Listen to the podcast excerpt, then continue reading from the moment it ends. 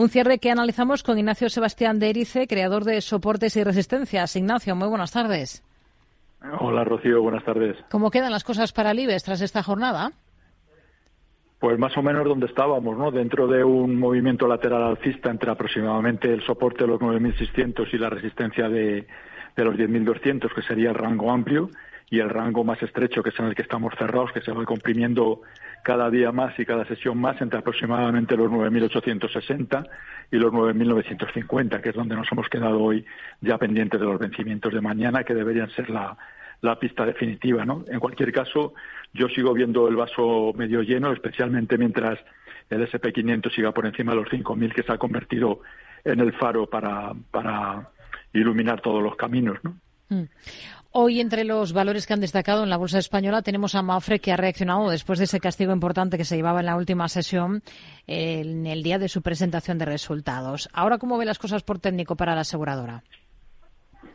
Eh, eh, Mafre, pues en principio sí, con los resultados. Justo ayer, ayer fue un momento para haberse incorporado porque bajó a buscar apoyo en la, en la zona del, soporte del 1,90, eh, picó en 1,91 y pico, no lo recuerdo de memoria, pero no llegó a caer ahí y está igual que comentábamos con el IBEX, ¿no? El lateral, resistencia en torno a los 2,05 y soporte entre 1,90, que como, como acabo de comentar, ayer justo bajó a buscar apoyo. Entonces, mientras esté dentro de ese rango, intentar incorporarse cada vez lo más cercano posible a 1,90 y soltar lo más cercano a 2,05.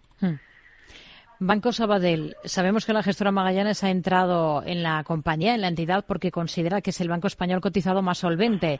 ¿Cómo ve el valor ahora por técnico al Sabadell?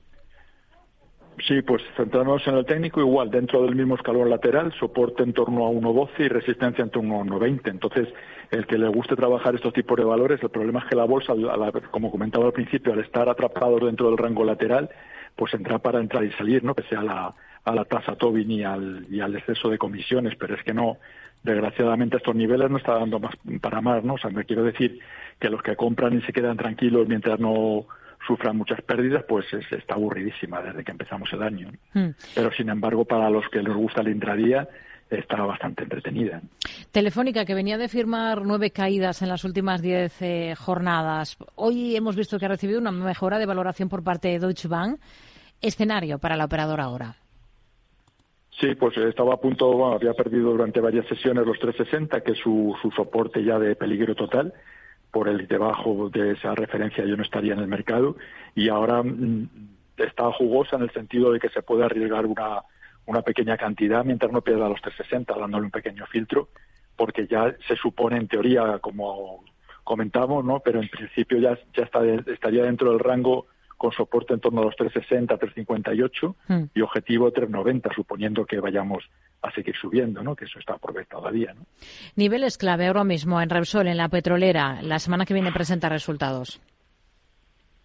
Repsol sí, pues pendiente de los resultados. En principio también, como, o sea que está, hoy, no, no paro de, repetirme, lo siento por los oyentes, pero bueno, espero que las referencias les sirvan de ayuda.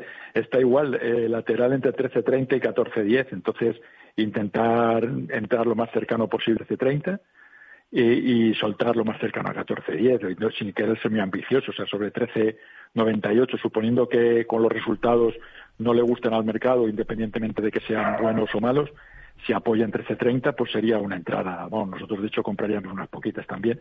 Y luego no ser muy ambicioso, en cuanto vean que llega a 13.90, 13.95, pues recoger, ¿no? Porque estamos hablando de un, de un porcentaje bastante interesante. ¿no?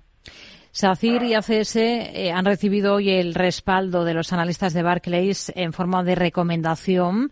Eh, aconsejan sobreponderar en ambos casos. ¿Qué visión tiene para estas dos compañías? Sí, en principio vamos a incluir, podríamos incluir a Ferrovial también, lo están haciendo las tres estupendamente y están todas para. El problema es que son valores que, claro, que habría que, que a estos niveles sería para comprar más los que tengan ya un colchón de beneficios importante, ¿no? O sea, promediar al alza.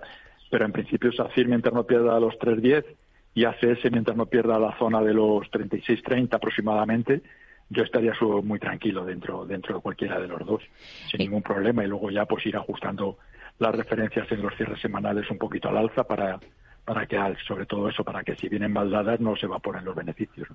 Ignacio Sebastián de Erice, creador de soportes y resistencias. Gracias, muy buenas tardes.